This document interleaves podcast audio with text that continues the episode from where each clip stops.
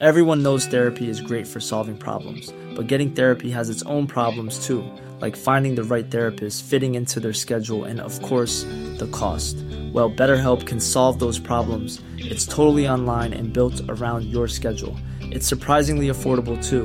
Connect with a credentialed therapist by phone, video, or online chat, all from the comfort of your home. Visit betterhelp.com to learn more and save 10% on your first month. That's BetterHelp, H E L P. Bonjour, voici les actualités info bref de ce vendredi 10 février. Les projets d'entreprises qui veulent obtenir beaucoup d'électricité d'Hydro-Québec ne seront pas sélectionnés en fonction du nombre d'emplois qu'ils permettraient de créer. C'est ce qu'a dit hier le ministre de l'économie, Pierre Fitzgibbon, lors de l'étude en commission parlementaire d'un projet de loi qui prévoit de lui donner le pouvoir de sélectionner les projets qu'Hydro-Québec alimentera. Selon Fitzgibbon, chaque projet industriel sera évalué selon quatre critères la capacité d'Hydro-Québec, l'acceptabilité sociale du projet, son potentiel à réduire les émissions de gaz à effet de serre du Québec et son potentiel à créer de la richesse. Pourtant, la semaine dernière, François Legault avait dit que la création d'emplois bien payés ferait partie des critères de sélection. Concernant le drame de mercredi matin à Laval, le chauffeur qui a tué deux enfants et en a blessé six autres en fonçant sur une garderie n'a aucun antécédent judiciaire. Le gouvernement a précisé qu'il n'était pas en attente de services en santé mentale et que rien n'indique qu'il en a déjà bénéficié. Il a d'ailleurs été jugé apte à subir un procès. Pierre Nice Saint-Amand, 51 ans, travaillait à la Société de transport de Laval depuis une dizaine d'années. Aucun lien n'a été établi jusqu'ici entre l'accusé et la garderie. Le chauffeur est accusé de deux meurtres prémédités, de tentatives de meurtre, de voies de fait graves sur deux enfants et de voies de fait ayant causé des lésions corporelles sur quatre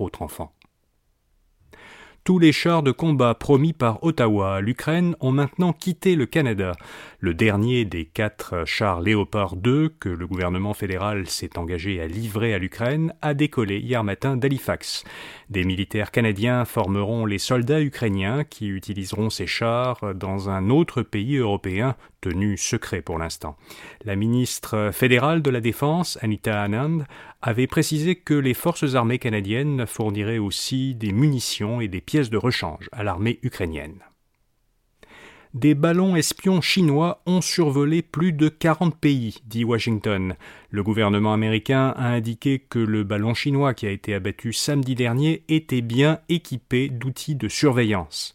Selon Washington, il faisait partie d'une flotte de ballons contrôlés par l'armée chinoise qui a survolé plus de 40 pays sur cinq continents. La présence du ballon dans le ciel américain a déclenché une crise diplomatique entre Washington et Pékin. Elle a amené le chef de la diplomatie américaine, Anthony Blinken, à reporter un voyage en Chine qui était prévu le week-end dernier.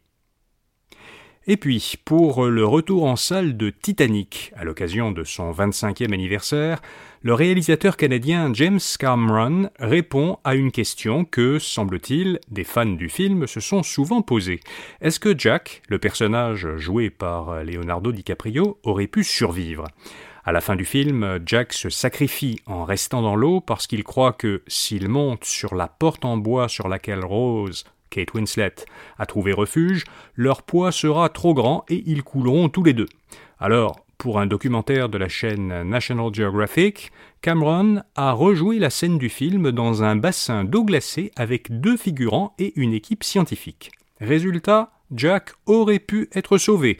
Il aurait pu survivre s'il était parvenu à rester en équilibre sur la porte en bois avec Rose et s'ils avaient réussi à maintenir hors de l'eau glacée leur torse et leurs organes vitaux. Voilà, vous savez, l'essentiel. Pour euh, les principales nouvelles économiques et financières, écoutez notre balado Infobref Affaires ou allez à infobref.com pour voir notre infolettre d'aujourd'hui. Rendez-vous lundi pour d'autres actualités Infobref. Bonne fin de semaine.